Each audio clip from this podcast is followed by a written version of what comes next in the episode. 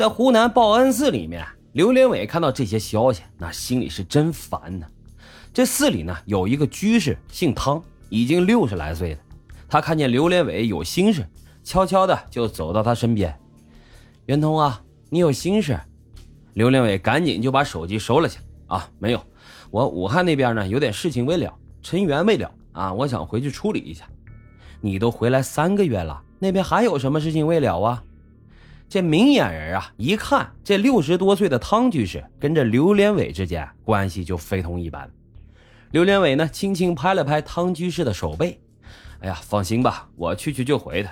今天晚上你把门开着，等其他人都睡了之后啊，我过来。嘿。这俩人的眼神啊，心照不宣。刘连伟跟这六十多岁的汤居士，那又有什么关系呢？那还用说吗？你晚上都给人开门了。这十年之前呀，刘连伟游方到了报恩寺，当时的这个康居士才五十来岁，俩人在修缮报恩寺的时候就认识了。嘿，你未婚我未嫁的，别看都是佛门子弟啊，但是一下子俩人就看对了眼结果呢，那自然就是发生了关系。并且啊，这个关系还在一直保持着。这刘连伟每回回到湖南，那必然都要来到报恩寺小住几天。可是这一次，他真是说话不算话了，说是去去就回，可是再次回到报恩寺，那已经是半年之后了。二零一一年三月五号上午七点十三分，从湖南返回武汉的刘连伟出现在了他和陈倩同居的汉口某小区大门口。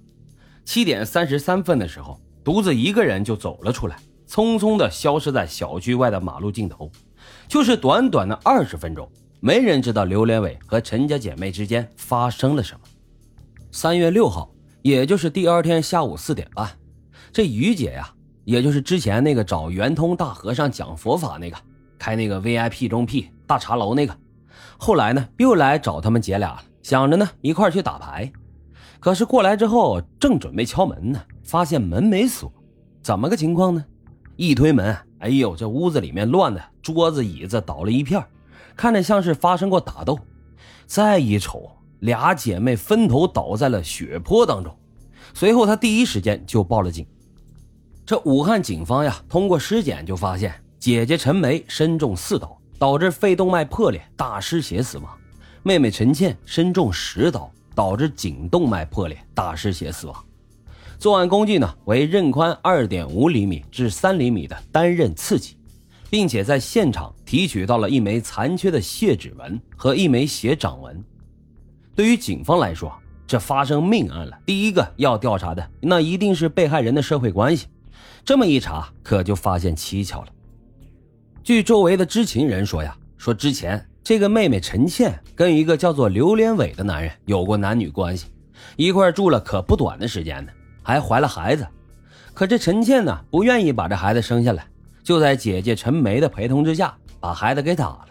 这刘连伟知道这事之后，那就跟陈倩要闹分手，并且当时啊也挺生气，还吵过架，甚至在生气的时候还说过：“我得杀了你们俩。”那警方就在想，这刘连伟是谁呀？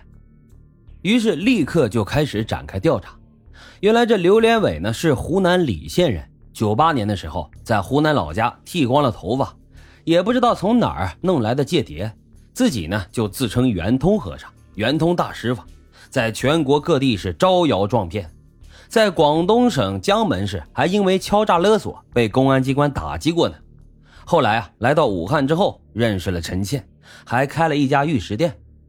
通过那枚血掌纹。警方证实，这凶手正是刘连伟。小区的监控探头也拍下了三月三号、三月四号连续两天，刘连伟在这个小区门口的一家网吧上网。三月五号上午七点三十三分，也就是案发之后，这小区门口的监控摄像头也拍到了刘连伟的身影。他戴着一个棒球帽，这帽子呢压得还挺低，东张西望了一番，然后就消失在了人群之中。刘连伟啊，怎么也想不起来血案发生的时候的具体细节，他只记得当时自己太愤怒了。等他从愤怒之中清醒过来之后，那姐妹俩早已经倒在了血泊之中。对于那个一直叫她老公的女人陈倩，刘连伟竟然连捅了十余刀。冷静下来之后，刘连伟就像所有心怀侥幸的犯罪者一样，首先想到的就是逃跑。可是毕竟杀了人呀，胆战心惊的他不敢再用圆通这个法号了，又给自己取了一个法号，叫啥呢？叫做慧人。鉴于刘连伟是个和尚这个特点，武汉警方呢就明确了追捕方案，立足湖南，辐射全国。这专案组不仅通过湖北省民族宗教事务委员会发布了查缉通告，请广大的佛门弟子以及各寺院的管理人员提高警惕。如果发现刘连伟的踪迹，迅速与武汉警方取得联系，还把刘连伟的照片在湖南刘连伟经常出现的这些街道啊、乡村呢四处张贴，向群众发放悬赏的小卡片，寻找他的踪迹。二零一一年五月份，我们之前呢已经讲过很多次，说公安部在全国范围之内开展的清网行动正式拉开了帷幕，刘连伟呢被列为了公安部 B 级通缉犯。武汉警方将刘连伟作为了头号的抓捕对象，悬赏五万元，在媒体上公开通缉。刘连伟逃亡的脚步遍及了全国二十个省市，武汉警方就派人追踪了二十个省市。不仅如此，他还把所有的社会关系翻了一个遍，调查了他的亲属三十五人，社会关系十九人，和尚、尼姑、居士三十三人，以及他的网友两百一十六人。二零一一年十月份，被警方追的是精疲力尽的刘连伟。得了，我也别云游了，我还是回家吧。离家已经半年多的刘连伟，确实啊，也是想家了。他想偷偷的回湖南看看。这回去的第一站，那依然是报恩寺。